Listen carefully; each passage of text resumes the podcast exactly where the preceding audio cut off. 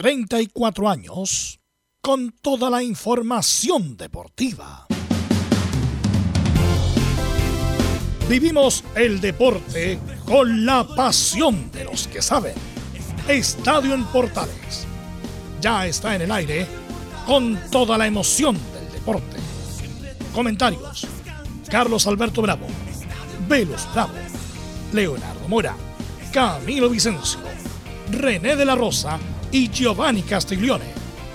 Reporteros, Belén Hernández, Nicolás Gatica, Felipe Holguín, Laurencio Valderrama, Juan Pedro Hidalgo, Rodrigo Jara, Rodrigo Vergara y Alfonso Zúñiga. Producción, Laurencio Valderrama y Nicolás Gatica. Edición, Leonardo Mora. Dirección, Carlos Alberto Bravo. Estadio en Portales es una presentación de Ahumada Comercial y Compañía Limitada. Expertos en termolaminados decorativos de alta presión. Hola, hola, ¿qué tal? Buenas tardes. Bienvenida, bienvenido. Hoy día se puede decir la hora. Son las 13 con 33 minutos en este día 9 de mayo del 2022. Mejoró algo la U y ganó tres puntos importantes al colista La Serena. Las figuras Poblete, Galinde y Navarrete. Mejoró el juego asociado, sobre todo en el segundo tiempo desde las 18 horas de hoy, Colo Colo y Curicó unido en un interesante encuentro. Colo Colo por la punta exclusiva y Curicó quiere ratificar su gran momento futbolístico. ¿Será costa de la partida? Eso lo va a contar Nicolás Gatica. Valenzuela, fuerte autocrítica tal la humillante derrota de ayer cuando el público le gritaba a la católica, ole, ole, ole.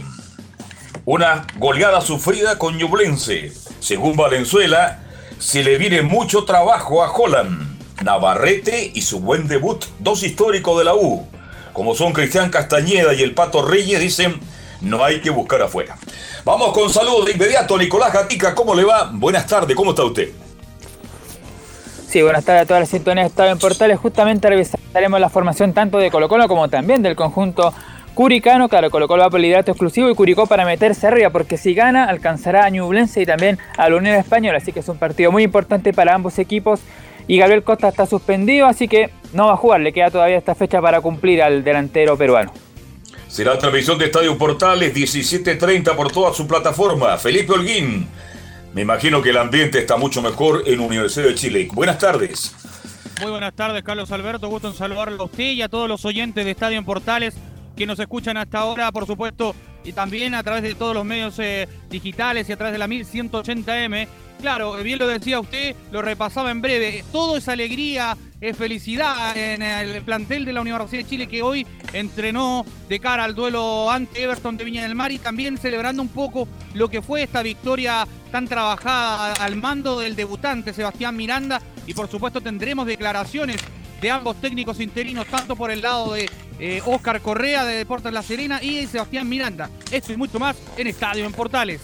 Nos vamos con la Católica que jugó su peor partido del fútbol 20 aproximadamente. Belén Hernández, ¿cómo está usted? Buenas tardes.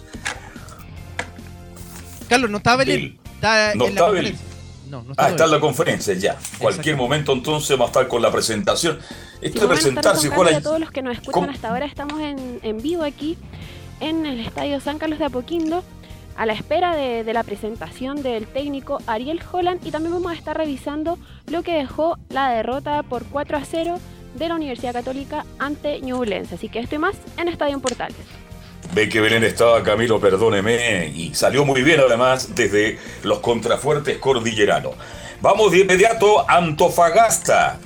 Buenas tardes, Juan Pedro Hidalgo. Perdió Antofagasta en la visita a la cisterna. Saludos, Carlos Alberto. Una derrota de Deporte Antofagasta nuevamente en el torneo nacional y con hombre menos.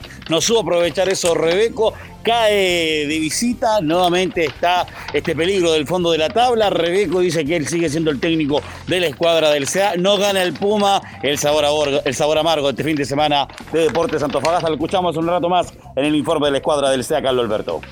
Perfecto, muchas gracias. Y nos vamos con Laurencio Valterrama con todo el informe de los equipos de colonias. Buenas tardes. Ahora sí. Laurencio, ahora sí. Muy, muy, pero muy buenas tardes para don Carlos Alberto y para todos quienes nos escuchan en Estadio Portales y eso central. Le tenemos con el valioso empate de la Unión Española como visitante ante el cuadro de Gigante Rancagua. Declaraciones de César, Bravo para el equipo que de momento sigue siendo el puntero del campeonato, eh, junto a Ñublense. Eh, también lo que declaró el técnico del cuadro de Palestino, eh, Gustavo Cotas, tras la que rompió una larga mala racha 1-0 ante Deportes Antofagasta y también alguna pincelada de la previa de Agudas que juega esta noche Antonio en la galera. Este más en Estadio Portales. Perfecto, gracias. Vamos con nuestro estelares Camilo Vicencio. Ya le escuché, pero usted saluda a la audiencia de Portales. ¿Cómo le va? Buenas tardes. Muy buenas tardes, Carlos, para usted y para todos los auditores de Estadio en Portales. Y sí que vamos a hablar en profundidad de la Católica, pero quiero destacar el juego de Ñublense, Carlos. El, equipo bien trabajado ahí con, por, Jaime García, con, buenos jugadores y que por algo está también en la parte alta de la tabla. En la parte alta de la tabla. Jaime García, por algo de Cartagena, Jaime García, el técnico de Ñublense. ¿Estará por ahí ya el profesor eh, René La Rosa? No, no, está, no, está, el profesor René porque está en una reunión muy importante justamente en la NFP, así que lo más probable es que no lo tengamos el día de hoy. Bueno, igual vamos a revisar la polémica, una de las polémicas de la fecha, que fue el del partido de la U. Vamos a preguntar también a Camilo si hay alguna polémica, a pesar de la goleada de Ñublense con la Católica, Camilo también. Tenemos mucha información, así que de inmediato vamos con los titulares que lee Nicolás Gatillo. Vamos, Ignacio. Claro, comenzamos con el desarrollo de la fecha 12 del Campeonato Nacional de Ñublense y Unión son líderes con 22 puntos. Huachipato subió al cuarto lugar con 20 tras vencer 2-1 a Coquimbo como visita. En la parte baja, Unión La Calera y Deportes La Serena están en zona de descenso con 9 puntos. La fecha 12 termina este lunes con tres partidos, comenzando con Cobresal que recibe a las 15 horas a Everton en El Salvador. En primera B, Magallanes sigue como líder invicto tras vencer 1-0 a San Felipe y alcanzar los 34 puntos. En otro resultado, Rangers se quedó segundo pese a su derrota 0-1 ante Copiapó como local y el Vial empató a 1 ante Melipilla. En cuanto a las tablas del descenso, Deportes Recoleta va último tanto en la tabla general como en los promedios. En Chinos por el Mundo en Italia, Alexis marcó un gol en los 90 y Arturo Vidal entró a los 68 en el triunfo del Inter 4-2 ante Empoli por la Serie A. El cuadro de Inzaghi sigue de segundo con 78, dos menos que el Milan que llegó a 80 tras vencer 3 a 1 al Elas Verona a dos fechas del final. Por su parte, Gary Medel jugó 90 minutos donde recibió amarilla y cometió un penal en la derrota del Boloña 4-3 ante el colista Venecia. Pablo Caldame jugó 45 minutos en el triunfo del Lleno a 2 a 1 ante la Juve y le da un respiro en su lucha por el descenso.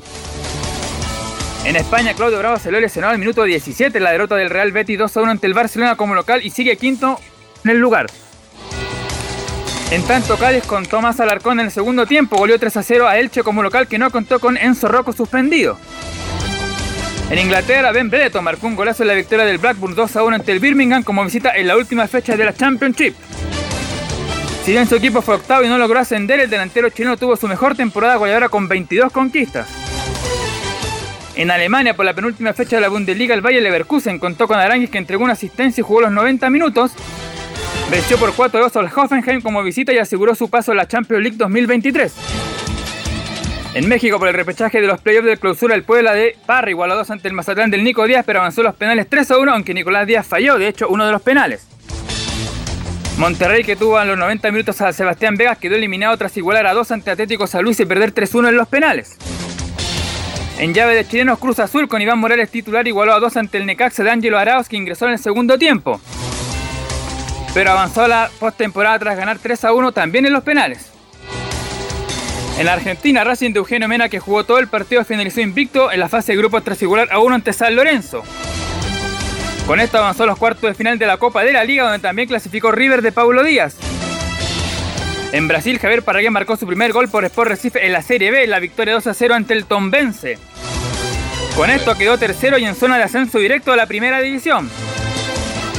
En el tenis, Tomás Barrios cayó en la final del Challenger de Salvador de Bahía por parciales de 7 y 6 y 6 1 ante el portugués Joao Domínguez. Mientras Cristian Garín venció 6-3 6-2 al italiano Francesco Pasaro en la primera ronda del Master 1000 de Roma. Y hablando de los chilenos en el ranking ATP, Cristian Garín bajó al puesto 45, mientras Tabilo subió al lugar 82. Y cerramos con la buena actuación del Team Chile en los Juegos Suramericanos Juveniles Rosario 2022. El cuadro chileno fue quinto en el medallero general con 15 medallas de oro, 22 de plata y 23 de bronce. Esto y más en Estadio Portal. Ok, gracias Nicolás Gatica. Saludamos también, por supuesto, a Milo Freise, que está a cargo de la puesta en el aire, como todos los días.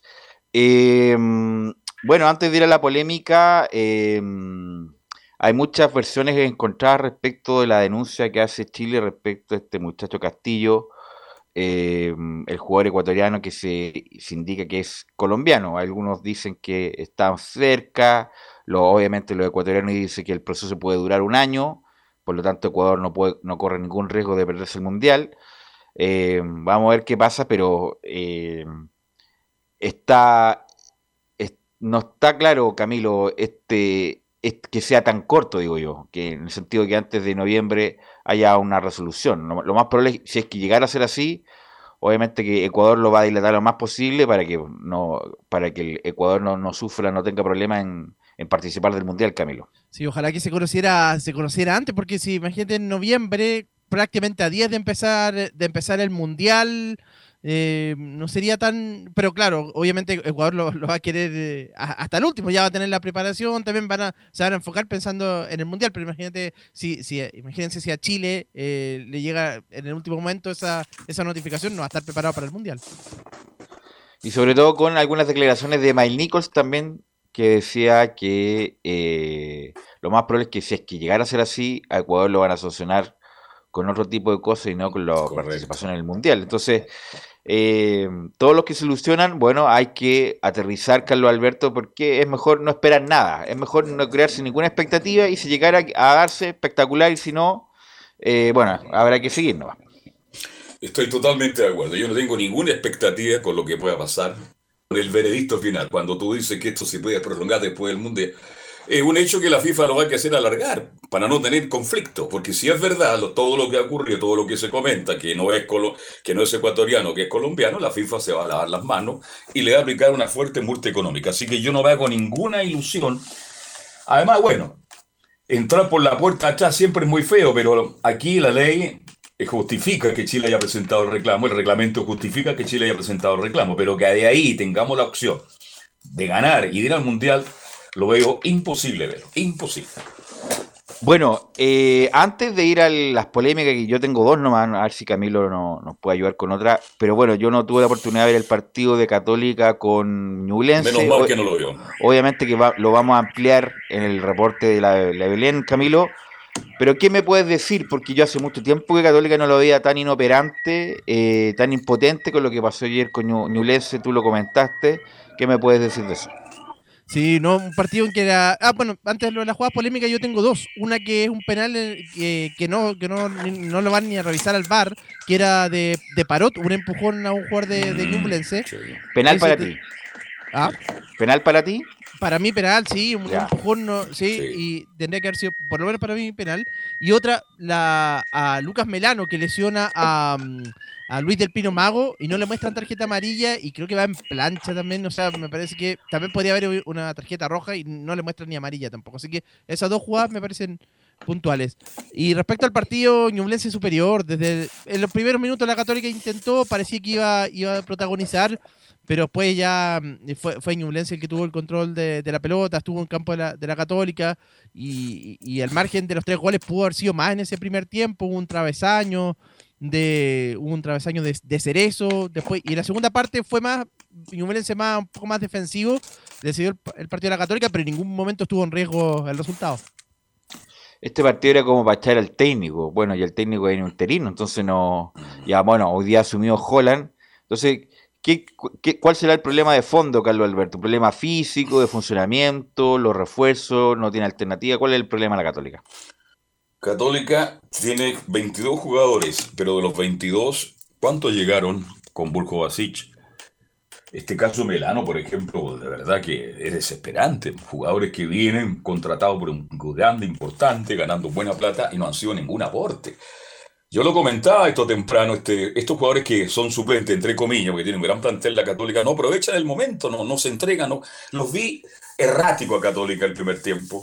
Lo pasó por encima Ñeblense con una facilidad. No hubo reacción de los jugadores. Tal vez Velo puede ser porque no quiero llegar a eso. ¿Cómo? Si yo me llamo, soy Pinto y Bravo es titular y Pinto, yo soy Pinto, entro en un partido importante, quiero jugarme la opción. Y lamentablemente no se la jugaron. Y si no es por el, el Zanahoria Pérez, mire lo que voy a decir, a lo mejor Católica pierde 8-0, ¿ah?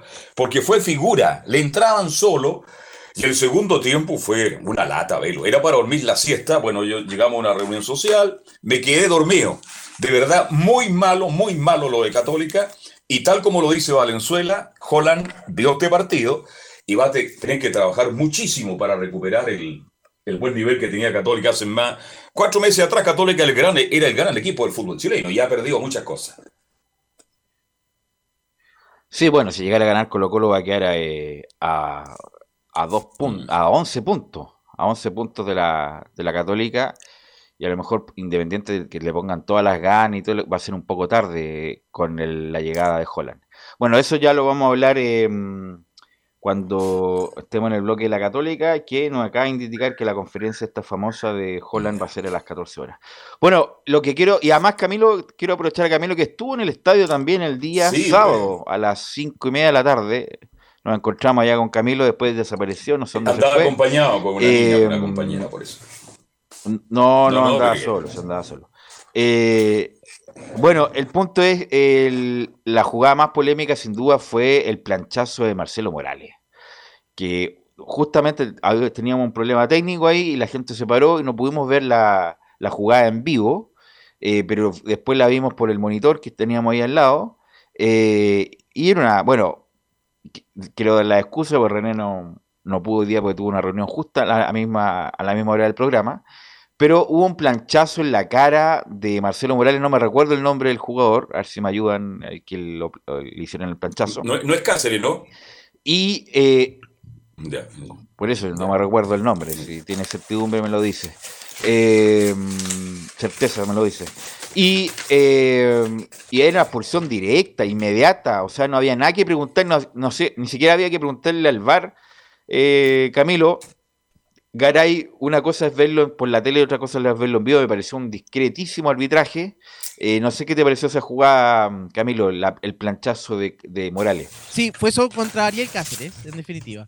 Y... perdona. Cáceres, ya, perfecto. Gracias. Sí, Ariel Cáceres. Y eh, no, me pareció también, también me pareció directo que era que le había pegado en el rostro. la vi clarísima la, la jugada en, ese momento y sí, le, pegó en el rostro. Y ni siquiera... Mm, ah, mostraron tarjeta amarilla, me parece que fue en ese, momento. Solamente tarjeta amarilla. claro, amarilla, no, era para... Era para roja era para roja, obviamente que era, era para roja. Y es tan así el mal arbitraje de Garay, que bueno, después a Ramón, el, el a ver si no, movemos los papeles Eso que estamos en vivo, eh, hay que darle vida a la radio. ¿ah? No, pero es molesto, es molesto los papeles, es molesto los papeles. Eh, a lo que voy yo es que, bueno, después hay una falta de Ramón, le ponen amarilla y hace otra falta a. Compensación se llama. A Poblete a Paulete y era para expulsión, y como obviamente no expulsó Morales, compensa, pero de una mala manera. ¿sí? Hay que cobrar lo que hay que cobrar en el momento que hay que cobrar, porque como se dice ahí el aforismo, la justicia que no es oportuna no es justicia. Entonces, eh, ahí quiso compensar Garay, o sea, compensó y no expulsó al jugador Ramón, que ya tenía amarilla, correspondía a segunda amarilla y Ramón, el número, el número 15, claro. Nosotros cuando estábamos en la transmisión, bueno, yo tuve la suerte de ver la jugada varias veces, va con mucha vehemencia, va sobregirado Morales, pero nunca velo con mala intención, va con fuerza en busca de la pelota y le da en pleno rostro, bueno, en el parital derecho, parece que ahí le, ahí le golpeó y le rampó. Indudablemente cuando uno revisa la jugada, Velo era para expulsión directa, no, no, no, era expulsión directa para, para Morales.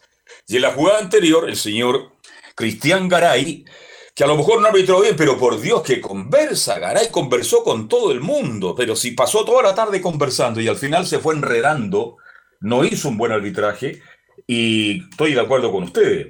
Ramón debió también haber sido expulsado. Así que es doble equivocación de un amigo Cristian Garay. Así que bueno, eh, tuvo mal Garay ahí y bueno, incluso era la jugada de de Morales, la primera que estamos hablando, si hubiera ido al bar, yo creo que no, no, era expulsión, clara. Por eso digo, ahí manejó manejó indebidamente el partido. Pero la pregunta, Belio y Camilo, ¿y por eh, qué el VAR no, nos llamó a Garay? Tampoco le, ellos tampoco consideraron que era falta para, para expulsión. Qué extraño, ¿no? Debía haberlo llamado, sí, debía haberlo llamado para. Eh, debía haber llamado justamente porque era expulsión clarísima, clarísima de Marcelo Morales. Bueno, em, yo hace dos años y medio que no iba al estadio, eh, dos años y medio eh, en vivo. Eh, la, la, organización fue buena, la organización de los accesos, bueno, obviamente que nosotros entramos por otro lado que entren los hinchas. Em,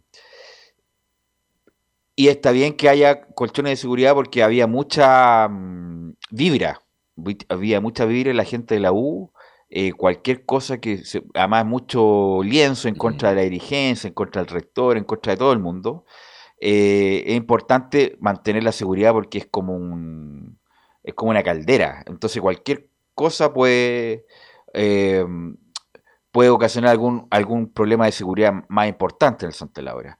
Muchos de los tipos, muchos de los niños, y, y, ahí puedo indicar, dar fe que eran reprobados estos estos niños delincuentes, lo que se llame, cuando ocupaban el láser, ocupaban el láser sobre todo en el sector grande, eh, y me parecía bien que la gente de la U reprobara esa actitud. Eh, ojalá los que están al lado díganle algo a cualquiera. Yo sé que en estos momentos que vivimos es difícil decirle algo a cualquiera, en cualquier ocasión. Pero, pero esto lo del láser es muy, es muy desagradable.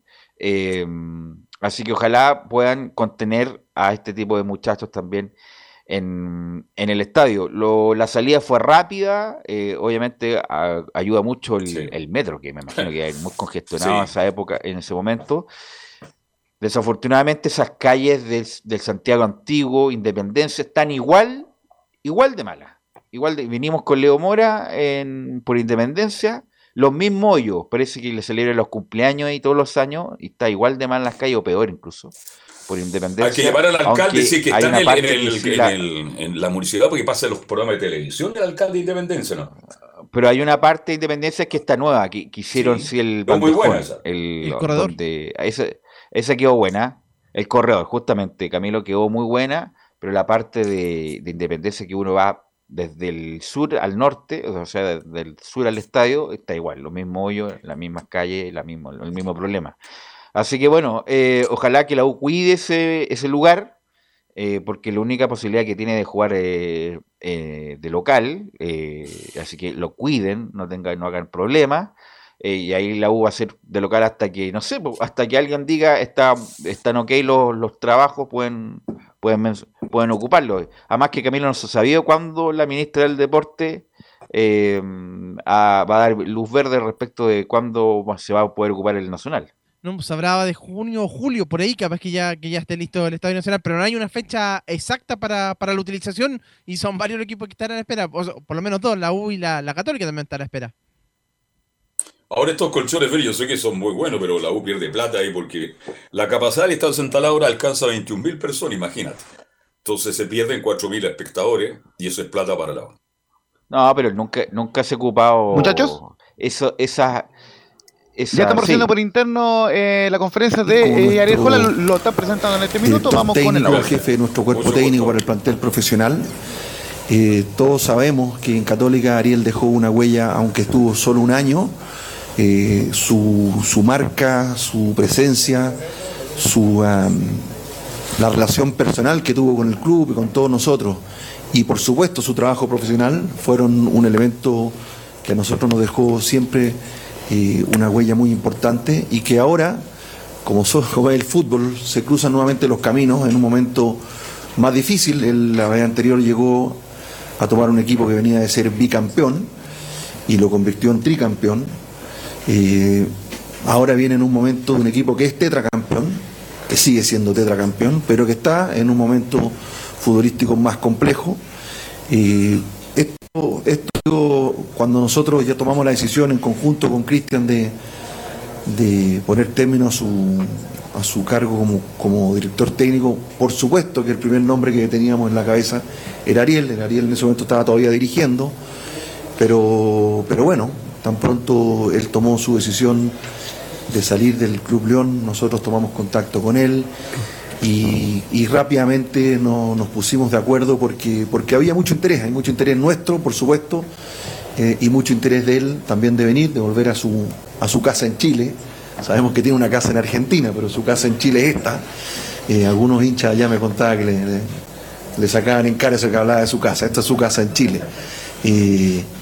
Le deseamos, Ariel, a ti y a tu mujer la mejor nueva permanencia en el país. Estamos seguros que harás un enorme trabajo, tienes muchos desafíos, como decimos, te traemos un momento más difícil para el equipo, pero ahí estuviste dispuesto a venir y a colaborar con esta institución, así que le damos a Ariel Holland y a su cuerpo técnico la más cordial bienvenida a Universidad Católica, su casa en Chile, que tengas éxito, que te sientas bien en lo personal y en lo profesional y que juntos podamos lograr todos esos objetivos que hemos discutido y en los que estamos de acuerdo. Continuamos con nuestro gerente deportivo, José María Basich. Hola, buenas tardes a todos y a todas. Eh, bueno, primero darle eh, la, bienvenida a Ariel. Eh, creo que remarcar dos o tres cositas cortitas. primero y lo más importante, la predisposición que tuvo Ariel en diciembre del 2019 fue exactamente la misma que tuvo ahora para venir. Creo que esas son cosas que, que se valoran. por eso también eh, pudimos llegar a un acuerdo eh, bastante rápido, eh, se agradece mucho eso, así que estamos muy contentos de que, de que esté con nosotros, deseándole lo mejor, como, como dijo Juan, todos sabemos del trabajo, de la disposición al trabajo, de, lo que le sacó el rendimiento al equipo en ese momento, por eso creemos que es la persona indicada para, para este momento y para seguir con este proyecto eh, no solo a corto plazo, sino a largo plazo de, objetivos importantes, así que ojalá que, podamos reeditar los, éxitos pasados, indudablemente arrancando en una situación distinta, pero, pero confiando en que entre todos juntos vamos a sacar esto adelante. Ahora dará sus primeras palabras como director técnico Universidad Católica el profesor Ariel Holland. Buenas tardes a todas y a todos. Eh, la verdad que estoy muy contento eh, de, volver a estar en el club, de volver a estar en Chile. Eh, realmente, como dijeron tanto Juan y Tati, yo estaba en León, realmente este, con una relación excelente con, los directivos y, bueno, a partir de de creer que, era el momento de dar un paso al costado, después de haber eh, logrado este, la primera Copa Internacional del club y, también llegar a la final del torneo, eh, creía que era un momento que, tenía que, que, dar un paso al costado. En ese momento, lógicamente, mi cabeza estaba en hacer un impas porque después que de, la salida de Católica, que fueron 14 meses este, en pandemia, muchos de ellos, este, y, prácticamente no paramos ni un minuto. Después de estar en Brasil y, en México, creía que, era bueno tomar un descanso, viajar un poquito por Europa recorriendo clubes, entrenadores. Pero bueno, esto es fútbol y como bien dijo el presidente, si, y Tati, si yo este, en el 2019 en un momento donde tenía una pretemporada por delante, eh, venía el equipo de salir campeón con Gustavo Quinteros, este, había salido campeón con Beniat también, venía de ganar dos títulos y ofrecerme el club y, ir por el, el, tricampeonato era un lindo desafío.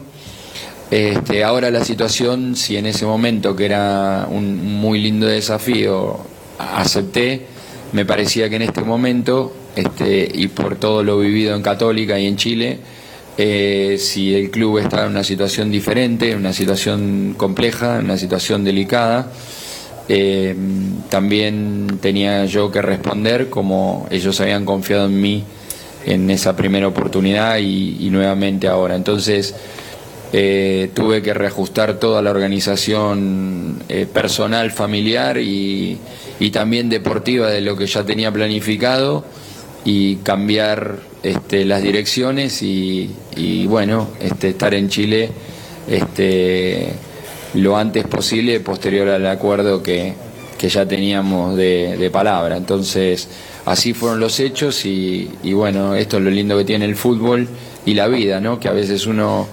este, mi abuela decía, el hombre propone y Dios dispone, ¿no? Entonces, en este caso, yo había propuesto una cosa y las cosas se dieron de tal manera que la señal divina, Dios otra cosa y bueno, y ahí rectificamos los rumbos y estamos muy contentos de estar acá. Así que esas son mis sensaciones y eso es lo que realmente en este momento este, siento. Los invitamos ahora a ponerse de pie para algunas fotos y entrega de camiseta.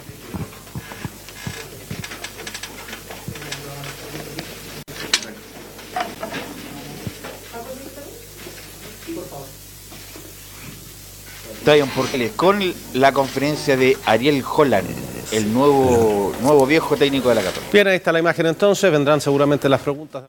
Ahí estaba, bueno, en cualquier momento ya retomamos la conferencia, vamos a escuchar algunas preguntas nomás, pues no vamos a escuchar todas, que siempre es como el lugar común respecto de este tipo de presentaciones. Así que ahí me avisan cuando ya estén hablando los, los muchachos, que es, sin duda el, el, mejor nombre que pudo haber traído la Católica Camila. ¿eh? Sí, en este momento era, era el mejor. Eh, bueno, claro, ahora llegan en un momento distinto, pero, pero sí, era el mejor que le puede sacar rendimiento en este momento. Sí. Entre los que se mencionaban, claro, porque era el otro era Berizo, pero tiene un estilo más. También es otro nombre interesante, pero parece que no, él no quería, pero no quiso venir, pero en este momento era el mejor. Además ya los conoce, ya los conoce la mayoría del plantel, así que eh, era un buen, un buen nombre. A ver si podemos retomar, eh, Emilio. Le quería consultar, sabemos el momento adverso que vive Católica en este momento, que en el balón pie nacional, sabemos que es el tetracampeón. ¿Cuáles serían los próximos desafíos que tiene usted con Universidad Católica y qué Católica vamos a volver a ver de la mano suya? Muy buenas tardes y todo el éxito, profesor. Muchas gracias. Hola Gonzalo, qué gusto volver a verte.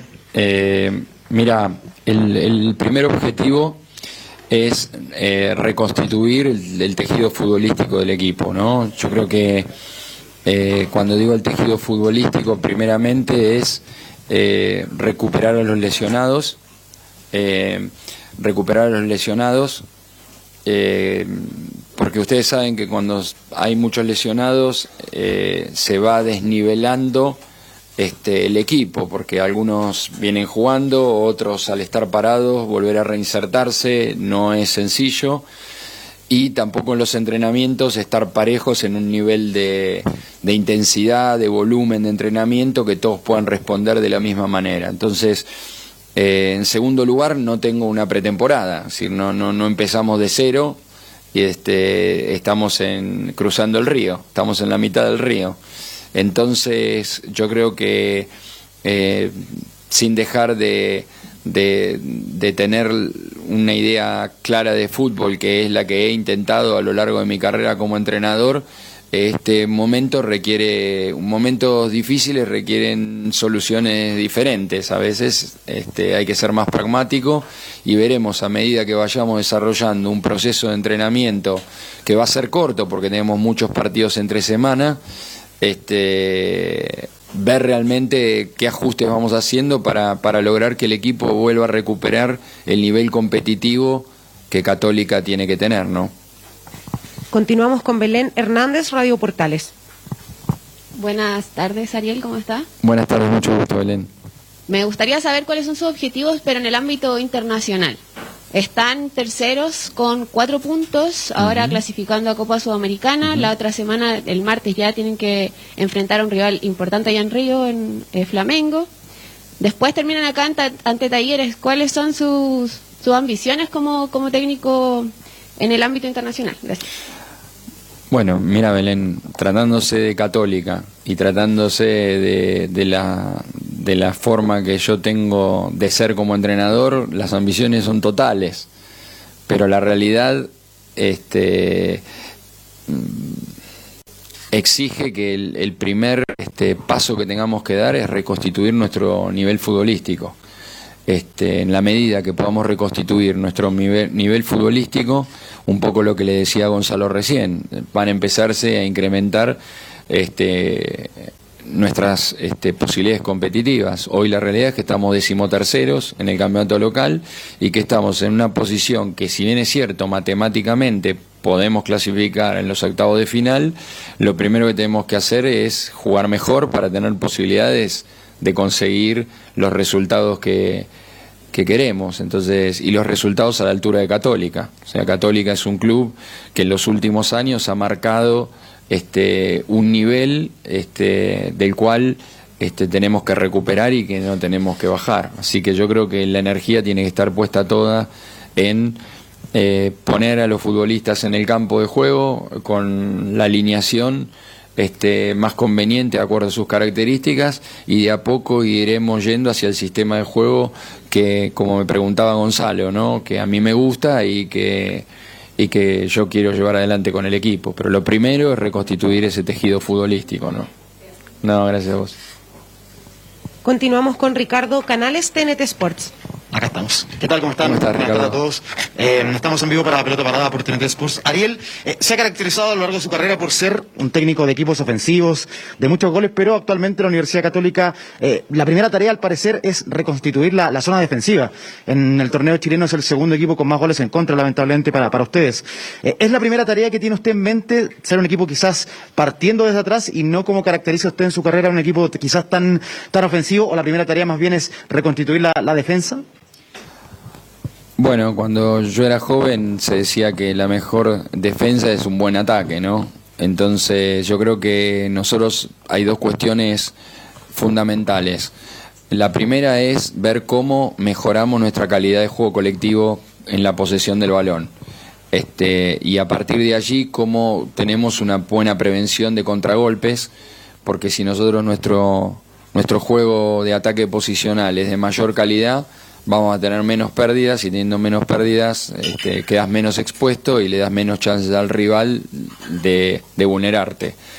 Y el segundo aspecto es cuando no tengamos la posesión del balón. Y allí, de, acuerdo a la alineación, vamos a, a, trabajar para que el equipo pueda presionar al rival o forzar al rival, al rival el error, que no significa que lo haga alto o lo haga en una zona media de la cancha o lo haga un poco más replegado. Significa que sea un, equipo que presione de manera cohesionada, prolija, ordenada, para ser más sólido defensivamente cuando no tenemos el balón. Entonces yo creo que mi energía, como le decía Gonzalo, como le decía Belén, tiene que estar puesta en ver cómo este, reacomodamos el equipo para que rápidamente...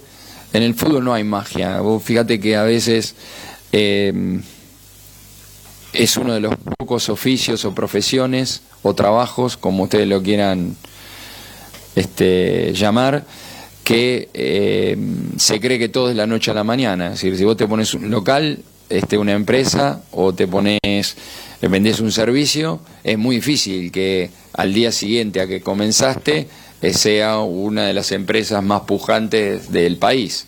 Y bueno, el fútbol pasa lo mismo, es trabajo. Y para eso este, hay algo que, es muy importante, yo no vine acá a apagar un incendio en el corto plazo, sino vine a hacer un trabajo a mediano y a largo plazo eh, con todo lo que eso conlleva, ¿no? Es decir, y el primer estación, el primer paso de ese viaje, o la primera estación de ese viaje es reconstituir la manera que jugamos al fútbol. Y para mí el fútbol no es ni ofensivo ni defensivo. Es o jugás un sistema de juego o jugás de acuerdo a cómo se levantan los futbolistas. Que eso siempre va a estar porque son seres humanos, pero vos le tenés que dar la contención en un marco de orden dentro del campo de juego para que el equipo tenga recursos, para que tenga herramientas, para que tenga fundamentos, para sentirse seguro, sea sólido y a partir de allí sea competitivo. Entonces, yo creo que acá es imperioso no mirar tanto desde el punto de vista si es ofensivo o defensivo, que lo que vos decís es la realidad pura, es estadística pura, es el segundo equipo con, más goles en contra y, un equipo que, en este momento no está sólido. Y, la solidez no solamente es por la cantidad de goles que te pueden hacer, sino por la solidez que vos tenés en la posesión del balón. Entonces yo creo que ahí es reconstituir nuestro juego futbolístico, que es para mí jugar sistema. y nosotros tenemos que tener un sistema claro de juego porque tenemos una identidad de juego y a partir de ahí llevarla a la práctica y ser lo más eficaz y ser lo más competitivos posibles. Pero lógicamente, como decíamos anteriormente, arrancamos una situación delicada, compleja y que no tengo ninguna duda, pues si no, no estaría acá, que vamos a salir adelante, pero que lógicamente requiere de paciencia, de perseverancia, de convicción, de disciplina, de orden y de un sistema de juego que contenga todos estos eh, valores, ¿no? Mario Sabaj, Radio Bio, Bio. Hola, profesor. ¿Cómo estás, Mario? Muy bien, gracias. Eh, bienvenido de vuelta, todo el éxito en esta segunda etapa. Fíjese que hoy día el diario Olé de Argentina, en su edición de Twitter, dice: Católica perdió 4-0 ante Ñublense. Es uno de los equipos más goleados del campeonato chileno, lo que conversaban recién. Y está a cuatro puntos del descenso. Plantea esta pregunta que yo se la hago a usted. ¿Podrá Holland ayudarlo a cambiar el rumbo? Sobre todo pensando en lo que usted decía recién, ¿no? Que ya van en la mitad del río y al parecer el cauce no está siendo muy favorable. ¿Cómo se cambia eh, lo que está pasando a Católica y si usted siente que puede hacerlo? Muchas gracias y éxito.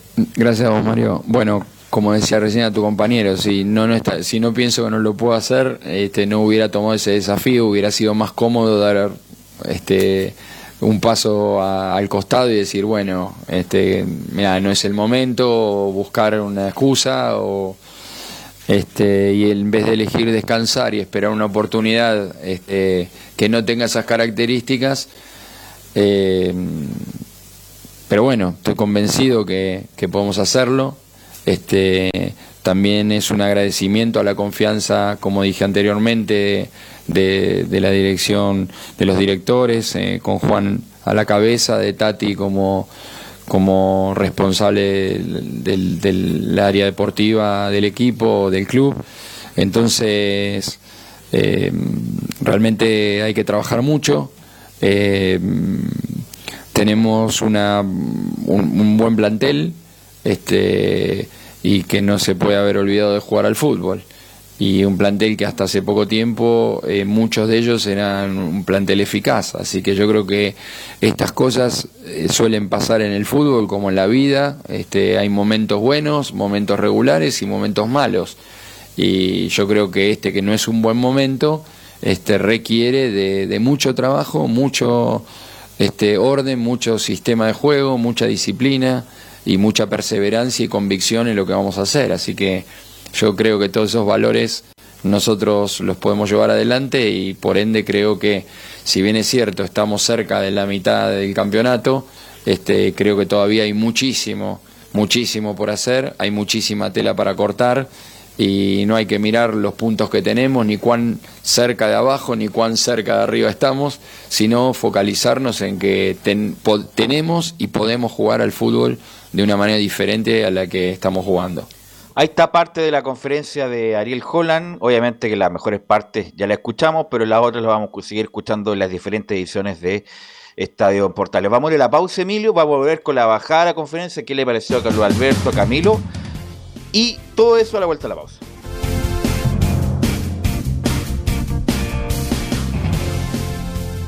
Radio Portales le indica la hora. Las 2 de la tarde. 15 minutos. Reparación laboral.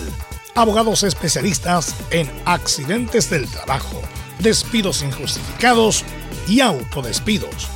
¿Tuviste un accidente de trabajo en los últimos cinco años y ese accidente se originó en la conducta negligente de tu empleador?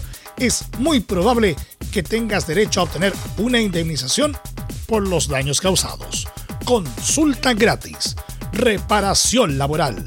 Profesionales dedicados a entregar asesorías en temas relacionados con todo tipo de accidentes laborales en todo Chile. De Arica a Punta Arenas.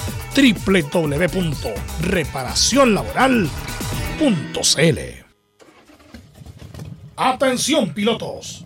Después de una primera fecha cargada de adrenalina y emoción, nos trasladamos al circuito Rancho Tudor en Valdivia de Paine para la segunda fecha del MXM Chile Moto Show. Te esperamos sábado 14 de mayo, categorías ATV, domingo 15 de mayo, categorías MX. Más de 200 pilotos dejando todo en pista para esta segunda fecha. Un evento imperdible. Contamos con seguridad, asistencia médica, patio de comidas y la mejor producción. Inscripciones y entradas por sistema xevent.com. Más información en Instagram arroba mxmchile. Produce Xtreman Producciones. Auspician Fly Racing, TRC Motor y KWC Racing Sports. Una invitación de la Primera de Chile. Siempre fomentando el deporte nacional.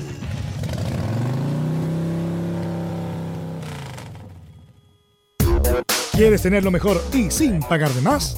Las mejores series de televisión, los mejores eventos deportivos, equipo transportable, películas y series 24/7. Transforma tu TV a Smart TV. Llama al 973-718989. Twitter arroba panchops. Visita www.radiosport.cl, el sitio web de la Deportiva de Chile. Programas noticias, entrevistas y reportajes, podcast, radio online y mucho más. Todo lo que pasa en todos los deportes lo encuentras en www.radiosport.cl. La Deportiva de Chile en Internet. Termolaminados de León. Tecnología alemana de última generación. Casa Matriz Avenida La Serena 776, Recoleta Bono 22 622 5676. Termolaminados de León. Desde todo Chile. Desde todo Chile. Y para todo Chile. Y para todo Chile. Portales Digital está en todas partes. www.radioportales.cl Entre Marco Grande y Marco Chico, media vuelta y vuelta completa. Escuchas Estadio en Portales en su edición central. La primera de Chile, uniendo al país de norte a sur. 14 horas con 19 minutos, 14 horas con 19 minutos. Saludamos, por supuesto, a Reparación Laboral, que son abogados especialistas en accidentes del trabajo, despidos injustificados y autodespidos. Consulta gratis en todo Chile en www.reparacionlaboral.cl, porque reparación laboral es tu mejor respuesta. Bueno, muchachos, vamos a ver si tenemos un, un, contacto también con Belén, afuera de la conferencia, por supuesto, para no molestar a don Ariel Holland. Pero, ¿qué les pareció las primeras palabras, eh, Camilo, Carlos Alberto de Ariel Holland? Importante porque él viene un club que conoce, pero cuando él partió los jugadores que eran titularísimos, algunos que ya incluso ya no vuelven porque ya no están en Católica, tiene que recuperarlos. La pregunta es cómo lo recupera, cómo se recupera Lanaro, por ejemplo, que ha sido fundamental, en el buen sentido de la palabra, que no estando Lanaro, la defensa católica no rinde bien. Y con la partida de Huerta, hasta aquí, Velos, Camilo, la católica no ha logrado tener un central de esa característica, de esa forma de jugar que tenía Huerta. Huerta ya no está. Entonces ahora tiene que trabajar con lo que tiene y recuperar a jugadores como Agüet, que a lo mejor pronto tendremos una resolución definitiva seguirá jugando o se va de la Católica. Hay que recuperar a Saavedra, que no es el Saavedra que no conocimos. Hay que recuperar a Valencia, que tampoco está en su buen nivel. Yo creo que por ahí va todo lo que ha dicho Holland. Sabemos cómo juega, pero tiene que recuperar jugadores importantes que hoy día no lo tiene Católica. Bueno, vamos a... Da, Camilo, dale. Sí, no, eran varios los jugadores, los jugadores que, que en la etapa anterior eran titularísimos, como lo menciona Carlos, pero, pero sí, se le nota, bueno, y pone tranquilidad ahí porque la gente como que llegaba y espera que vaya a funcionar. Tiene razón en esa frase del, de, que hay que esperar, eh, de que hay que esperar un, proceso, bueno, pero me imagino que, pero por lo menos para calmar a la gente. Bueno, la, y no es porque sea nuestra compañera, pero Belén Hernández hizo una muy buena pregunta, porque, Tiene, porque tiene desafío a la vuelta de la esquina. A ver si tenemos a Belén, a ver qué nos puede comentar de lo que escuchó, lo, lo que presenció allá en San Carlos de Apoquindo. Belén, buenas tardes. ¿Me escuchan ahí? Te escucho perfecto. Buenas tardes, muy buenas tardes a todos los que nos escuchan hasta ahora. Sí, estamos acá todavía en, la conferencia de prensa, por supuesto que salimos de, la sala de, de comunicaciones para, para, tener este contacto. Y sí, se ve un Ariel Holland que está bastante contento con, con, esta, con este retorno a su segundo mandato ya al mando del equipo de la Universidad Católica, pero como bien lo decían en la sala de prensa, eh, no es un escenario que, que, estaba acostumbrado aquí en, una Universidad Católica que ayer con la goleada por 4 a 0 quedó en el puesto 12 con 13 puntos. También en el ámbito internacional no está muy bien. Ahora están pasando a Copa Sudamericana, están con 4 puntos y se le vienen dos partidos muy importantes como Flamengo y Talleres de Córdoba. También mencionó en, en la conferencia Ariel Holland que, eh, claro, él no viene a, apagar un incendio, sino que viene a, hacer un, proyecto, un trabajo que, va a requerir tiempo, que probablemente eh, los hinchas no van a tener un resultado favorable ahora el viernes cuando van a jugar ante Unión La Calera o el martes cuando les toque jugar allá en Río de Janeiro ante, ante Flamengo, pero sí a largo plazo es un proyecto que, que él asumió y que mencionaba que estaba muy contento y estaba muy feliz de, volver y que de inmediato cuando le propusieron eh, retomar a, Universidad Católica en este desafío importante que era sacarlo de, la medianía que ahora está más cerca del fondo que de los primeros lugares, le interesó muchísimo y no dudó en, tomarlo. Bueno, ¿qué me puede decir de lo que dejó el partido de ayer, eh, Belén? Del desastre del partido de ayer. Sí, se vio una Universidad Católica sin ideas, que, que perdieron desde, bueno, en el primer tiempo se fueron 3 a 0 abajo. Y podía haber sido una, una goleada mayor, la verdad, con, por cómo se, se planteó este, este, este partido en lo futbolístico, porque la verdad en todas las líneas fueron sobrepasados por, por los jugadores de Ñublense. No hubo puntos bajos en, en el equipo chillanejo, sino que todos eh, estuvieron a la altura de, de, un, de un encuentro que a ellos les beneficiaba y les servía muchísimo los tres puntos, porque estaban, bueno, ahora quedaron punteros, quedaron líderes, pero claro, a la espera de lo que haga Colo Colo, pero están ya eh, en la parte alta dentro de los primeros cinco lugares y no así la Universidad Católica que ya está mucho más cerca de, del fondo que de, desde los, que de los primeros lugares, bien digo. Bueno, eh, Ariel Holland inmediatamente le reconoció a Belén, así que va a ser eh, conocida habitualmente por Holland. Todavía la sigue nombrando en la tele cada rato, Belén, La, sigue, la, sigue, nombrando, Belén, Belén. Así que bueno, muchas gracias Belén. Mañana vamos con mayor calma y mayor amplitud eh, seguir con esta conferencia de prensa, todos los detalles. Así que muy buen trabajo, Belén. Nos escuchamos mañana. Velus, antes eh, recordar que se, se, conoció la sanción por parte del Tribunal de Disciplina. van, van dos fechas de, castigo. Eh, ante Unión La Calera, que es este, mm, este viernes, y el próximo eh, ante Deportes Antofagasta. Son dos partidos sin, sin público que va a tener que jugar la Universidad Católica. Muy buen dato. Gracias, Belén. Muy amable. Buenas tardes. Y vamos con la U, vamos con la U que eh, antes de ir con Felipe Holguín, em, buen trabajo de Galíndez, de Galíndez. Si no es por Galíndez, esa etapa extraordinaria que se manda con cuando estaba Valencia, por el sector izquierdo, el lado norte del Estadio Santa Laura, a lo mejor la U no, estaría contando que, que ganó el partido 2-0 ante La Serena. Gran actuación de Galíndez, cuando lo apuraron atrás, tanto Carrasco como, sobre todo Carrasco, pero también Tapia, obviamente tenía problemas porque la cancha estaba mala, estaba muy mala la cancha de Santa Laura, eh, uno que estaba in situ. Así que la U ganó un partido muy necesario porque estaba jugando con un rival directo, que está ahí en, en el último lugar de la tabla. Así que por lo menos va a tener una semana tranquila. Lo que sí, Felipe Holguín, me intranquiliza como a varios hinchas de la U, es que el técnico no asume, ¿ah? ¿Cómo no va a tener técnico la U ya? Si, por ejemplo, Católica tuvo el técnico inmediatamente, ¿cómo la U no va a tener el técnico? ¿O hay noticias respecto a eso, Felipe Alguín? Buenas tardes. Buenas tardes, Velu. Te saludo nuevamente a ti y a todos los eh, oyentes de Estadio en Portales que nos escuchan, por supuesto, a esta hora eh, a través de todos los medios digitales y la 1180M.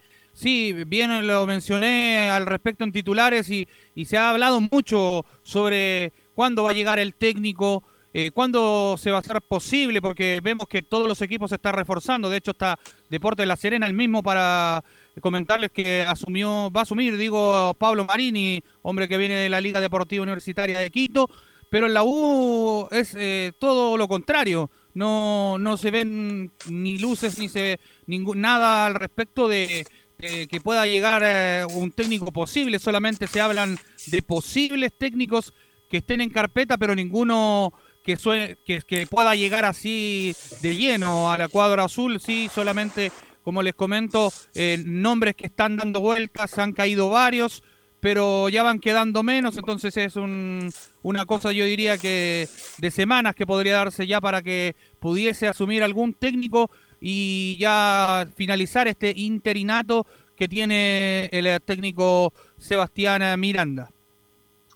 Pero ¿cuál es el más cerca, pues, Felipe? Me imagino que este, este Mayo está trabajando, están trabajando en la U, independiente de este buen sabor que dejó Miranda, pero es un interino, él está a cargo de la Sub-17, por eso la U tiene que tener un técnico a la brevedad, eh, a la brevedad posible, porque obviamente va a tener tiempo de trabajo, viene la Copa Chile en junio y ahí en julio se retoma. Entonces la U debe tener un técnico ya, no, sé por qué se mueran tanto en la U si ya venían trabajando hace un mes.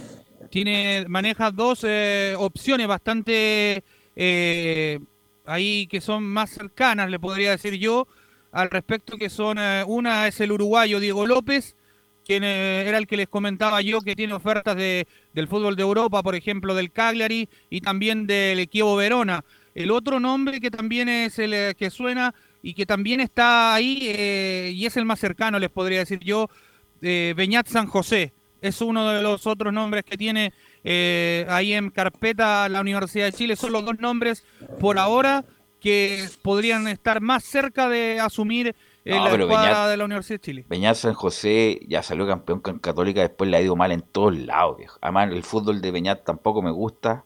No sé si sea el, el, candidato más adecuado. Ojalá, ojalá lo, lo desestimen. Beñat no es, no es un buen nombre más que es como de la onda de Dudamel, como de esa onda. Entonces no, no sé si es un buen nombre candidato Carlos Alberto Camilo Beñat San José. A mí no me gusta, lo digo al tiro de principio a fin. No me gusta, no me, no me interpreta el fútbol de la U. El fútbol de la U tiene que ser un fútbol ofensivo. Como fue el segundo tiempo que la U tuvo buenos pasajes con Serena, apareció ese fútbol asociado que nunca tuvo con Escobar. Por lo menos daban dos, tres y hasta cuatro pases seguidos. Y eso fue increíble en el segundo tiempo con la serie. Para el hincha de la U tiene que ser un equipo protagonista, un equipo que salga a buscar al equipo rival, que sea un equipo de ataque y que juegue bien al fútbol. Y creo que eso no lo tiene Bellán San José. Así que espero que los dirigentes del señor Mayo estén trabajando a full time porque más allá que haya ganado un partido, eh, Miranda no es el técnico para la U todavía, es muy joven, tiene poca experiencia y la U tiene que tener un técnico de categoría y ojalá mañana. De categoría y no de medio pelo con respecto a este muchacho Beñat, que insisto, salió campeón con Católica, pero fue, ha tenido un periplo por eh, Europa y por Arabia y no le ha ido para nada bien. Y por México también, y tampoco por México. le ha ido bien. Y no, en Católica también, pese a que salió campeón, la propuesta futbolística nunca gustó, ganaba 1-0, los, resultados, mucho empate también. Empezaba a hacer, hacía el, primer gol y se, y se tiran todos para atrás. Eh, eh, bueno, o sea, exagerando un poco, pero así era el fútbol de, de Beñat, era más bien un equipo de, reacción. Eh, Felipe.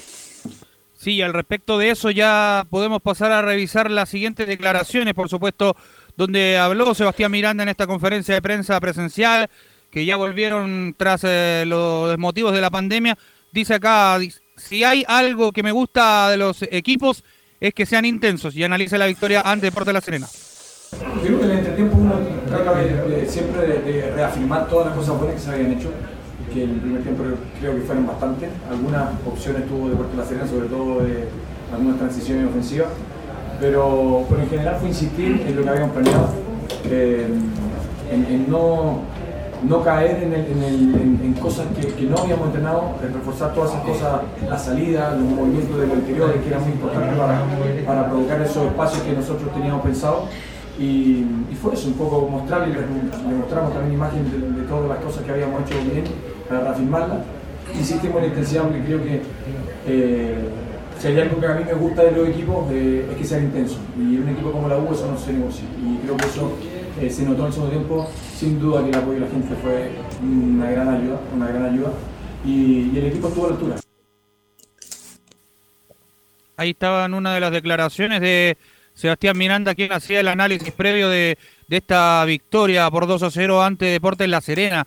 eh, también tuvo otras declaraciones al respecto donde habló de qué le había entregado a este plantel, eh, qué le había dicho la semana, qué trabajo táctico habían realizado para que pudiesen haber ganado y de esta forma pasemos a revisar la segunda declaración de Sebastián Miranda acá en la primera de Chile donde dice tenemos que recuperar la confianza y se refiere a ese cambio de mentalidad que le entregó a los jóvenes y al plantel.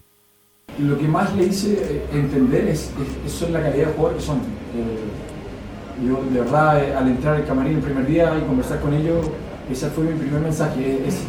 Tenemos que recuperar la confianza, eh, son grandes jugadores, todos tienen eh, un currículum detrás que lo avala y en el fondo fue ayudarlos a poder desarrollarse de la mejor manera. En, eso me enfoqué la semana. Eh, mi, trabajo fue, obviamente, de la manera que yo pienso, independientemente del sistema que uno quiere ocupar, creo que uno tiene que dar ciertos matices que, que uno quiere. Y hoy día eso fue, y me dediqué a eso, a acercarme al jugador, a entregarle confianza, a, a hacerle entender los jugadores que son para, y por algo están acá. Al final es, eso, es, por algo todos los jugadores que están en este plantel lo componen. No cualquiera llega y, y, me enfoqué en eso, en el trabajo en el que confío, en el que el corto tiempo que yo me ha dado resultados.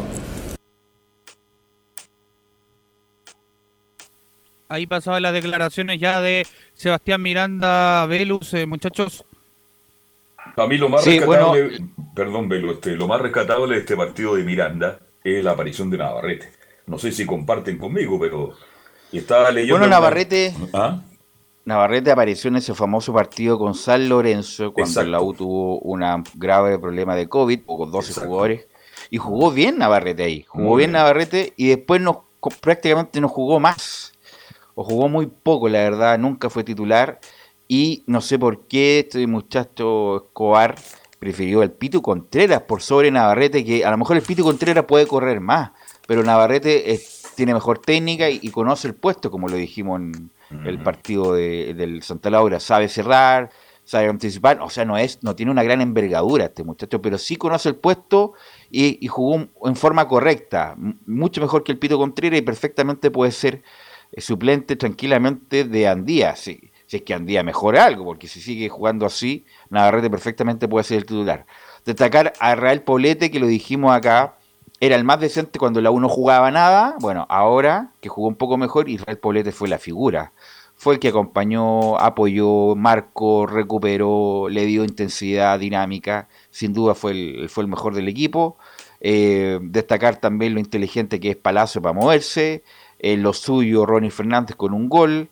Eh, interesante los, dos los dos juveniles de la U que tienen mucho, mucho futuro, Osorio y, sobre todo Asadi. Eh, y eh, hasta Junior Fernández como que le achuntó y, no, no, perdió tanto valor. Bueno, desde ahí tiene que empezar a, empezar a, recobrar un poco la U. Juega con un rival difícil como Everton en Viña.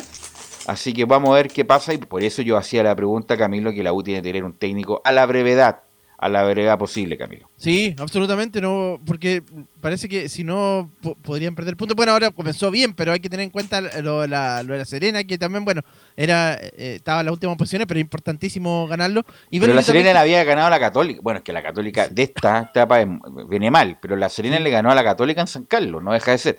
No deja de ser. Y, pero ahora estaba muy dependiente de, de Suazo también. Ahí en, tiene, en realidad, si uno ve, tiene buena ofensiva más de Suazo y de la Serena. Pero bueno, eh, un, paréntesis con eso. Y lo de. Mm, también me gustó el lateral izquierdo. Morales también creo que tuvo un buen partido el, jugó mejor, el primer tiempo. Sí, sí, eh, probó también, disparó al arco, entonces eh, tuvo, tuvo momentos también. Carrasco Tapia se entendieron mejor que los Tapia y Tapia. No, el otro Tapia tiene que esperar un buen tiempo, unos dos años más o menos en la banca y su Tapia. Sí, que jugó, que jugó muy mal. Sí.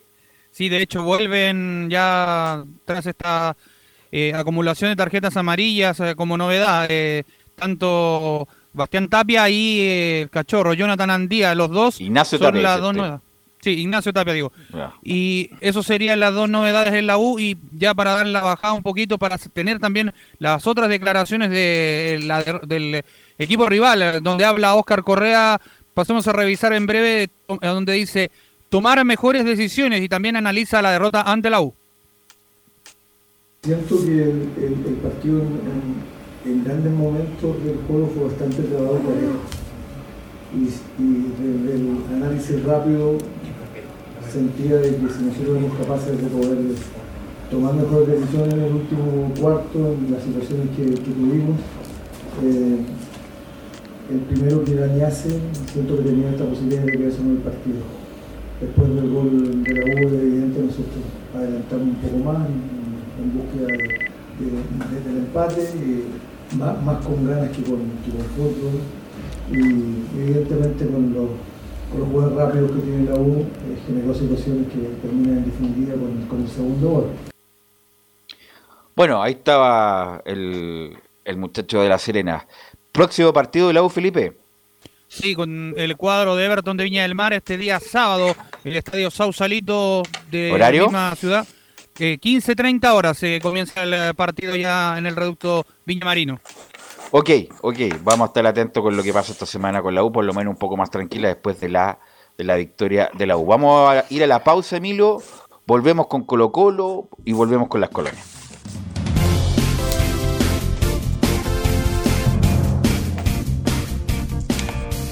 Radio Portales le indica la hora.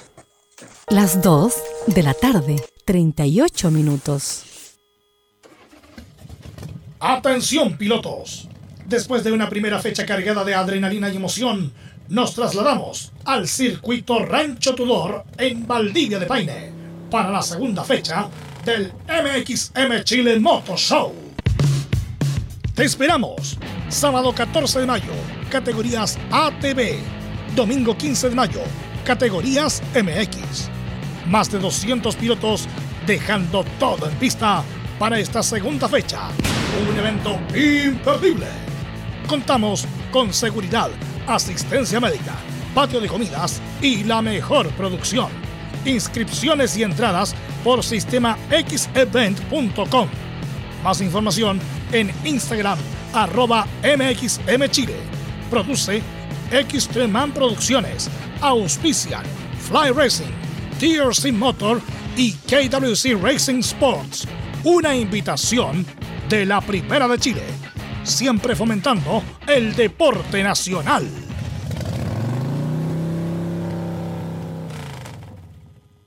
Lleva al siguiente nivel tus eventos, ceremonias, conciertos y potenciando tu audiencia con DS Medios. Servicio de transmisión de TV en circuito cerrado y vía live streaming HD.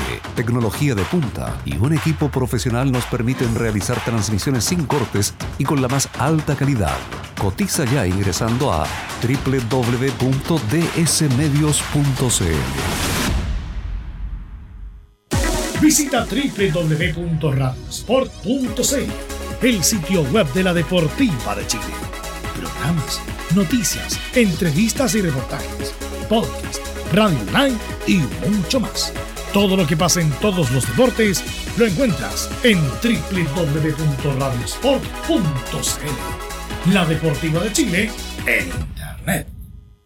Comercial IAC y Compañía Limitada. La mejor calidad mundial en laminados decorativos. Comercial IAC y Compañía Limitada es Pertec en Chile, San Ignacio 1010, Santa Rosa 1779, Avenida Mata 446 y Portugal 501. Comercial IAC y Compañía Limitada es Pertec en Chile.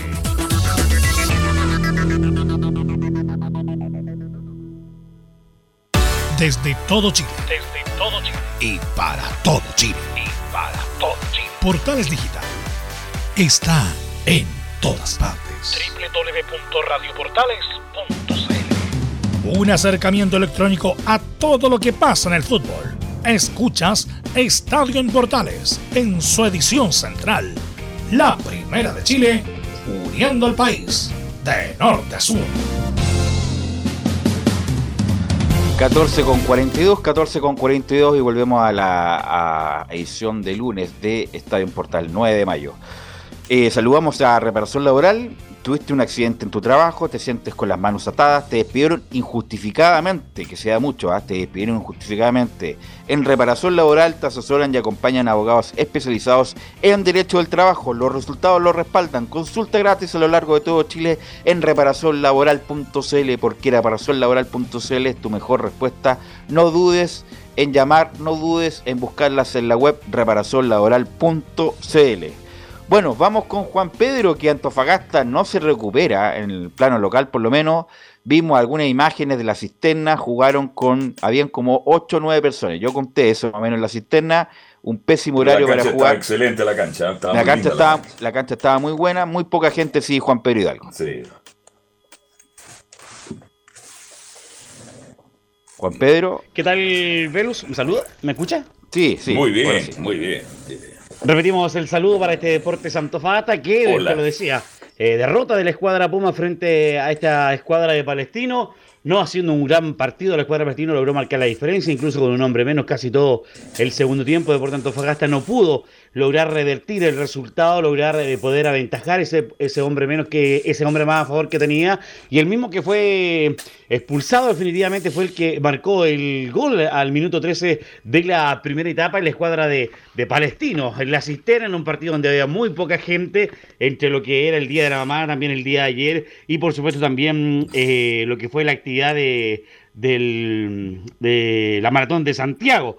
Gol de Benítez al minuto 13 y al casi el inicio del segundo tiempo sale expulsado el mismo jugador en una entrada fuerte sobre el jugador Manuel López de la escuadra de Deportes Antofagasta. Pero ahí el Deporte Antofagasta, la escuadra de Rebeco, definitivamente no encontró cómo eh, eh, definitivamente encontrar un horizonte, encontrar juego, se complicó nuevamente e intentó de alguna manera poder eh, revertir el resultado que al final le terminó, no terminó sirviendo de nada con lo que fue esta derrota de la escuadra Puma por un gol a cero frente a la escuadra de Palestino.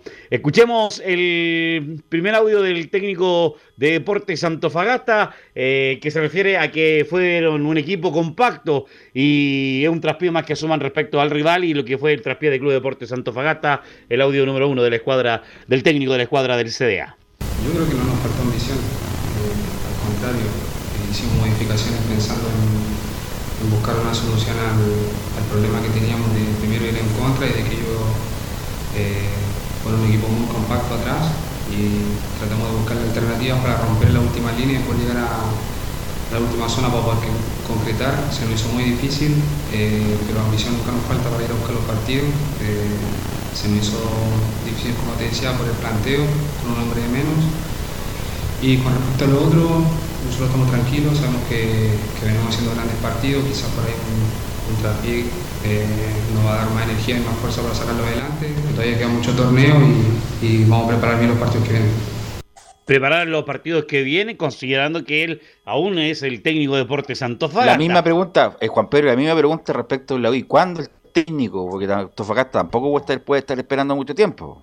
Eh, y escuchando lo que dijo el técnico de Deporte Antofagasta, lo creo que le dijeron, usted va a continuar, sí que tranquilo. Y la situación del técnico de Deporte Antofagasta quedó guardado ahí en el escritorio del estadio regional. Por ahora no hay nombre. Peligroso. No hay situación. Sí, totalmente porque claro, Rebeco logró terminar el torneo luego salida de, de, Rivera el año pasado, ya con un CDA que tenía por lo menos una buena cantidad de puntos. En este momento la situación es totalmente diferente y está peleando fecha a fecha para poder mantener la categoría o salir por lo menos de la zona de peligro, que es lo que requiere claramente esta escuadra del CDA, que no eh, tiene juego y que Rebeco es un técnico muy conservador, muy clásico, si hay una contra la aprovecha, si se da los espacios busca, pero no sale a proponer por lo menos lo que fue el partido del día ayer, no se logró, eh, no, logramos ver un, un deporte Antofagasta haya propuesto algo diferente a pesar de las modificaciones que se hicieron.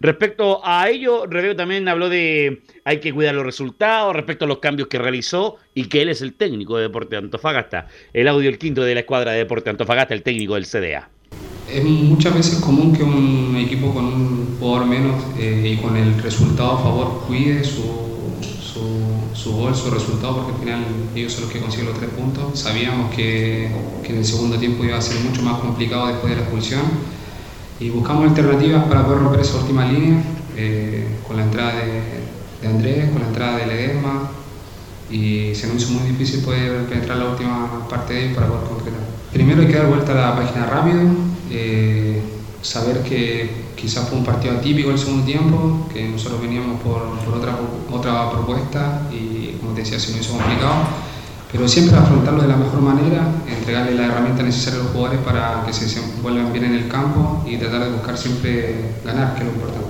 Yo me veo como técnico, yo soy técnico y para mí lo principal es que uno le pueda entregar la herramienta a los jugadores. Él es el técnico él es el técnico y así lo ven y así yo creo que se proyecta, por lo menos lo que va a ser toda esta parte de la primera rueda. En lo que es la parte final del torneo, tanto del torneo nacional como el torneo de Copa Sudamericana, Deporte Antofagasta, el partido con Palestino, jugó de visita ayer con Palestino, juega el viernes con, con la Unión de, de visita, después viene también, viaja a Brasil, partido de visita, regresa, juega con Everton y termina su cierre sudamericano y también el torneo nacional de visita. Los partidos que tiene Deporte Antofagasta uno solo va a jugar de local y todo lo demás de visita para lo que es esta fecha que se viene a jugar. La carta también de Deporte Antofagasta ya eliminado de, Copa Sudamericana, pero va a cumplir y hacer un buen espectáculo y sobre todo los partidos rivales que vienen, que son rivales complicados para la escuadra del SEA, pensando en lo que es la cantidad de sumar puntos en la parte del fondo. El SEA se prepara para lo que va a ser el partido del viernes en Santa Laura con la escuadra de Unión Española, otro partido más y que durante la semana vamos a estar informando más de este Deporte Antofagasta que no gana con Rebeco y que deja sabores inconformes respecto a lo que es el juego de la escuadra del CDA Belufrado Carlos Alberto. Ok, gracias Juan Pedro, estamos atentos en la semana, muy amable. Buenas tardes. Bueno, hoy día juega Colo Colo a contar de las cinco medias de la transmisión de Estadio Portales por todas las plataformas, el aire, internet, por todas, todas. Va a ser transmisión de Estadio Portales y todas las novedades de este partido nos las trae Nicolás Gatica. Nicolás. Sí, exactamente, porque vamos a, como dice él, novedades de ambos equipos a revisar tanto Colo Colo como Curicó Unido, cómo vienen los dos equipos. De hecho, miren, aquí la estadística dice, los mejores ataques aparece primero Colo Colo con 22 y segundo Curicó con 19. Y la mejor defensa también están involucrados estos dos mismos equipos. Mejor defensa Curicó Unido con 7 y Colo Colo con 8. O sea, están ahí muy parejos, o sea, por lo menos son los mejores tanto defensivamente como ofensivamente, aunque claro, ayer Ñublense con el 4-0 se acercó a 18, pero todavía sigue siendo esos dos equipos con más goles a favor. Tiene a goleadores como Diego Coelho, el equipo de, de Curicuni, Rodrigo Holgado y Colo Colo, bueno, Juan Martín Lucero, que pese a que se pierde quizás más goles de los que hace, también ha, convertido y es un jugador importante, el número 9, que hoy día va a estar de titular. Y en la tabla también está muy parejo, 21 puntos Colo Colo en el tercer lugar por ahora, tras los resultados de Unión y Ñublense que jugaron. Y Curicó Unido está quinto con 19, pero si el equipo de las tortas gana va a llegar a 22 puntos y va a quedar junto a Ñublense y Unión Española. Y Colo Colo quedará un poquito más rezagado con 21 puntos. Ahora si Colo Colo empata se va a sumar a los que tienen 22 con Ñublense y la Unión Española. Y Curicó Unido igualaría con 20 puntos a Huachipato en el cuarto lugar. Así que ahí está parejo ese, ese tema. Así que son dos equipos que están ahí con fuerza más o menos pareja. Y Curicó, bueno, que ha hecho una muy buena campaña en este torneo. Y Colo Colo, bueno, volvió el día viernes, recién en la tarde desde Perú, luego de ese amargo empate frente a Alianza Lima amargo por el resultado, pero que igual dejó sensaciones positivas por lo cuanto lo ofensivo. La, la ocasión igual que se creó Colo Colo se dejó conforme al técnico Gustavo Quinteros, pero justamente fue lo que falló ahí en la zona eh, de ataque. Justamente y también estuvieron poco concentrados al gol que recibieron al minuto, al minuto de juego del segundo tiempo. Y justamente vamos a ir ya de inmediato con declaraciones, por supuesto, de los dos equipos para revisar las formaciones probables. Y vamos a, a comenzar con Gustavo Quinteros, a su llegada del aeropuerto Santiago y también cortesía del canal oficial. Vamos a escuchar dos. La primera que tiene que ver con el juego. Dice la número 2. Estoy muy contento y conforme con el juego del equipo, pero debemos concretar las ocasiones. La verdad que muy contento y conforme con el juego. Y lo que pasa es que, bueno, en estos partidos, si no concretás o, te falta ese, digamos, esa eficacia en, en las situaciones que creás, después se complican y se complicó. Entonces, ojalá que en los próximos podamos generar, seguir generando situaciones claras como generamos y, concretarlas, ¿no? Para, estar más tranquilos, para manejar el partido y demás. Y la otra de Quintero que tiene una breve pincelada desde el día lunes a las 18 horas, el partido contra Curicó.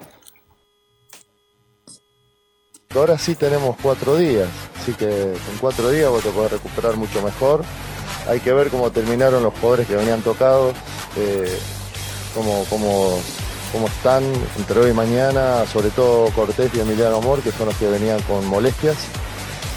Y si ellos bien, vamos a jugar.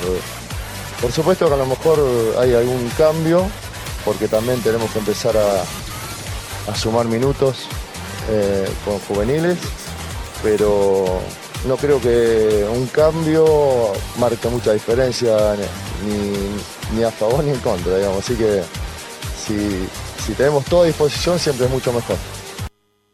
Oye, se parecen los fines musicales. ¿Quién estaba colocando la música de fondo, Katica?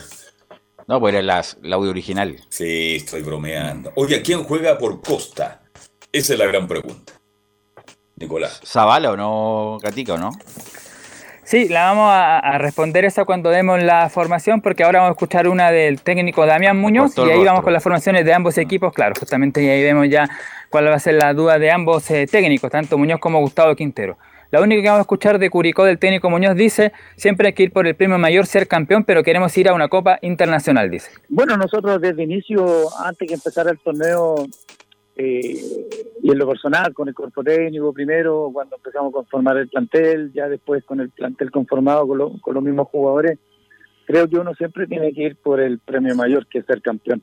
De ahí después en el camino, tú, el, el, fecha tras fecha te va arrojando donde tú vas a ir a, a disputar o, donde tú vas a estar. Y bueno, nosotros lo mínimo que nos trazamos este año era ir a una Copa Internacional, porque el club también no nos ha tenido esa posibilidad de de, estar ahí.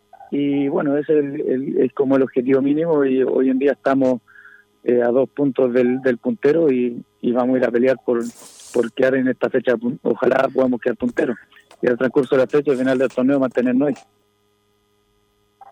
Claro, que verdad que el equipo de Curicó el año pasado hizo ver muy mal a Colo Colo, de hecho debió haber ganado con un penal claro a favor que no se cobró, ahí estaba el árbitro eh, justamente eh, Tobar, que no cobró ese penal y claro, pudo haber ganado incluso ese partido y ahí se podría decir comenzó un poco el principio del fin para Colo Colo que terminó perdiendo el campeonato. Ahora sí las probables formaciones para esta tarde, comenzamos obviamente con el local, con el cuadro curicano que iría con Fabián Cerda, Juan Pablo Gómez, Franco Bestol, Matías Cajáis, Ronald de la Fuente, Agustín Nadruz, Ronnie Albornoz, Jerko Leiva y en delantera Federico Castro, Rodrigo Holgado y el uruguayo Diego Coelho. Justamente esos dos últimos, Holgado y Coelho, son hombres bastante peligrosos y Castro también por la punta derecha. Y Colo Colo, esta sería la probable. No tiene Sandoval, entonces Sandoval, perdió la titularidad, la titularidad del equipo ¿ah? entre los segundos tiempos. ¿ah? Sí, va a estar en el segundo tiempo, de hecho está en la banca, justamente Sandoval, así que su puesto lo va a ocupar el chico Albornoz, Ronnie Albornoz, que es un volante sub-19, formado ahí en la cantera curicana, así que él lo va a reemplazar. Y la de Colo Colo sería esta la siguiente con, bueno, Brian Cortés, Óscar Opaso, Maximiliano Falcón, Emiliano Amor o Matías Saldiva. Ahí está la duda. Gabriel Suazo como lateral izquierdo, César Fuentes, Esteban Pavel, Leonardo Gil en medio campo, Pablo Solari, Juan Martí Lucero y aquí la duda. ¿Quién reemplaza a Costa? Hay dos opciones, Cristian Zavala o Marcos Volados. Ok, vamos a estar muy atentos el partido a las 5 y media transmisión de Estadio por contar por el AM, por todas las plataformas, por el aire, por, por la web, por todos lados. Así que muy atentos. Después de esto viene Estadio Portales PM en vivo. Lo más probable es con, la, con todo lo que ha dejado ese partido y las novedades de último minuto del deporte nacional e internacional. Gracias, Nicolás Gatica. Y vamos con el informe de las colonias. Y que nos da el informe de las colonias es don Laurencio Valderrama.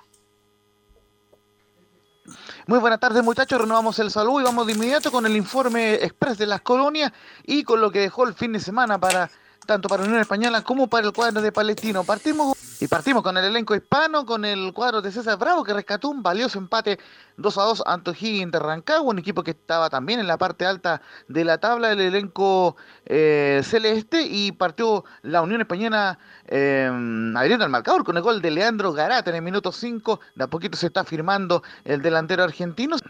Sin embargo, el cuadro de Higgins lo dio vuelta con tantos de Moisés González y del Tuco de Pedro Pablo Hernández a los 23 y 33 minutos respectivamente. En el segundo tiempo mejoró el cuadro hispano, entró en Norambuena y justamente vino eh, posteriormente el, gol del empate para el cuadro de la Unión de Vicente y con uno que estaba en la Roja Sub-20 haciendo un microciclo, así que bien por la Unión Española eh, y con un Vicente Conelli que había entrado también en el segundo tiempo. Así que buen resultado para la Unión Española que que al cierre de esta edición talía junto a Ñublense con 22 puntos, a la espera por supuesto de lo que haga Colo Colo. Y vamos ahora con las declaraciones de César Bravo, quien reconoce que fue un partido difícil ante O'Higgins y a la larga fue un resultado justo. Un partido difícil por todo lo que, sucedió, sabíamos el rival que, era O'Higgins dentro de, su campo de juego, en su estadio, en su reducto, más con el aliento de la gente. Eh, Eh, creo que el partido a rato estuvo demasiado ida y vuelta para ellos y para nosotros. Tuvimos chance, ellos también se generaron chance y, nosotros hicimos lo más difícil a veces que es convertir, quedar en, ventaja y no pudimos poder administrar esa, esa ventaja y queremos, quisimos eh, seguir apretando y seguir eh, tomando la iniciativa y quedamos demasiado cortados y cedimos la iniciativa y O'Higgins empezó a ocupar los espacios vacíos que dejamos. A la larga creo que fue un resultado justo para ambos por lo que hicieron y nosotros a veces por lo que habíamos tenido eh, y por los errores que nosotros cometimos, errores forzados también de, parte de O'Higgins, eh, que nos hayan convertido también a veces duele, pero creo que al final a la larga fue justo el resultado. Nosotros nos quedamos con esa amargura, sí, pero, pero también cómo se dio la situación y de revertir en un reducto, te insisto, difícil. Eh, creo que al final nos vamos con esa tranquilidad de no haber perdido. Como decíamos, de momento Unión Española líder junto a Ñublense con 22 puntos. El cuadro de Chillán tiene mejor diferencia de gol, mientras que O'Higgins se quedó en un expectante sexto lugar con 19 puntos. Interesante campaña del cuadro de Mariano Soso que de momento clasifica a copas internacionales. Y, y ahora vamos brevemente con el informe de Palestino y este valioso triunfo por la cuenta mínima sobre el equipo de Deporte de Antofagasta. Un muy buen resultado para el equipo de Gustavo Cotas, quien cortó una larga racha eh, que y que la comentábamos en la, transmisión de Estadio Portales y de tres deportes, de siete partidos sin ganar. Llevaba cinco empates y dos derrotas. De hecho, no, no ganaba desde el 27 de, febrero, cuando venció 3 a 2 a la Católica en el Estadio Municipal de la Cisterna. E incluso los últimos cuatro partidos habían sido empates y tres de ellos sin marcar goles. Así que venía de varias malas rachas el equipo de Palestino, pero finalmente terminó ganando el compromiso con un muy buen gol. Ya lo, ya lo comentaba Juan Pedro, gol de Jonathan Benítez, quien además después saldría expulsado en el minuto 50. El gol fue a los 13 y a los 50 salió expulsado Jonathan Benítez. Un palestino que jugó muy, muy buen primer tiempo y que en el segundo, por la expulsión de Benítez, se dedicó a defender el resultado. Ahora vamos de inmediato con las declaraciones de Palestino y la palabra del técnico Gustavo Costas, quien en la primera dice que necesitábamos ganar Antofagasta y se nos complicó con la expulsión de Benítez. Sí, eh, la verdad que necesitábamos, necesitábamos ganar un partido que, que jugado muy bien, el primer tiempo, habíamos sido más directo, nos costaba tener la pelota, pero fuimos un equipo directo, aparte del gol habíamos generado muchas situaciones, después se nos complica con la expulsión de Benítez, pero el equipo igual eh, mostró esa, fuerza, esa gana de, que no se nos lleve ni, un punto de acá y la verdad que me quedé conforme. Eh, además, llegamos con más, situaciones en segundo tiempo también y necesitábamos, esta es la verdad, necesitamos ganar y ahora también, ahora pensará que hace mucho también que no perdemos. Ahora, si vos ganás estos partidos, te va a cambiar. Y bueno, ahora poder, poder seguir eh, creciendo como grupo y como equipo. Cerramos el informe de Palestino con la tabla de posiciones del elenco árabe, octavo con 16 puntos, está cerca de la zona de copas internacionales y ya lo decíamos, Antofagasta quedó en el antepenúltimo lugar con 10 puntos. Y para el día de mañana estaremos con el reporte del partido de Audax italiano que va a jugar ante Unión La Calera. Recordemos, el partido será a las 20-30 horas este lunes en el estadio Nicolás Chaguán de La Calera. Un fuerte abrazo muchachos y nos vemos en las próximas ediciones de Estadio Portales. Ok, gracias Laurencio. ¿Algo más muchachos para terminar? Sí, además Venus, Camilo. Y, después también va a jugar, cierra la fecha, después del partido Colo Colo, unió una carrera con Audax. Los invito para las 17.30 horas la transmisión de Estadio Portales de Curicó con Colo Colo directamente del Estadio de la Granja en Curicó. Muchas gracias a todos los que participaron. Nos encontramos mañana en otra edición de Estadio Portales.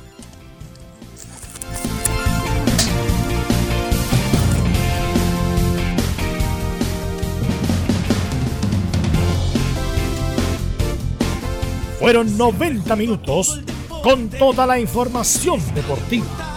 Vivimos el deporte con la pasión de los que saben.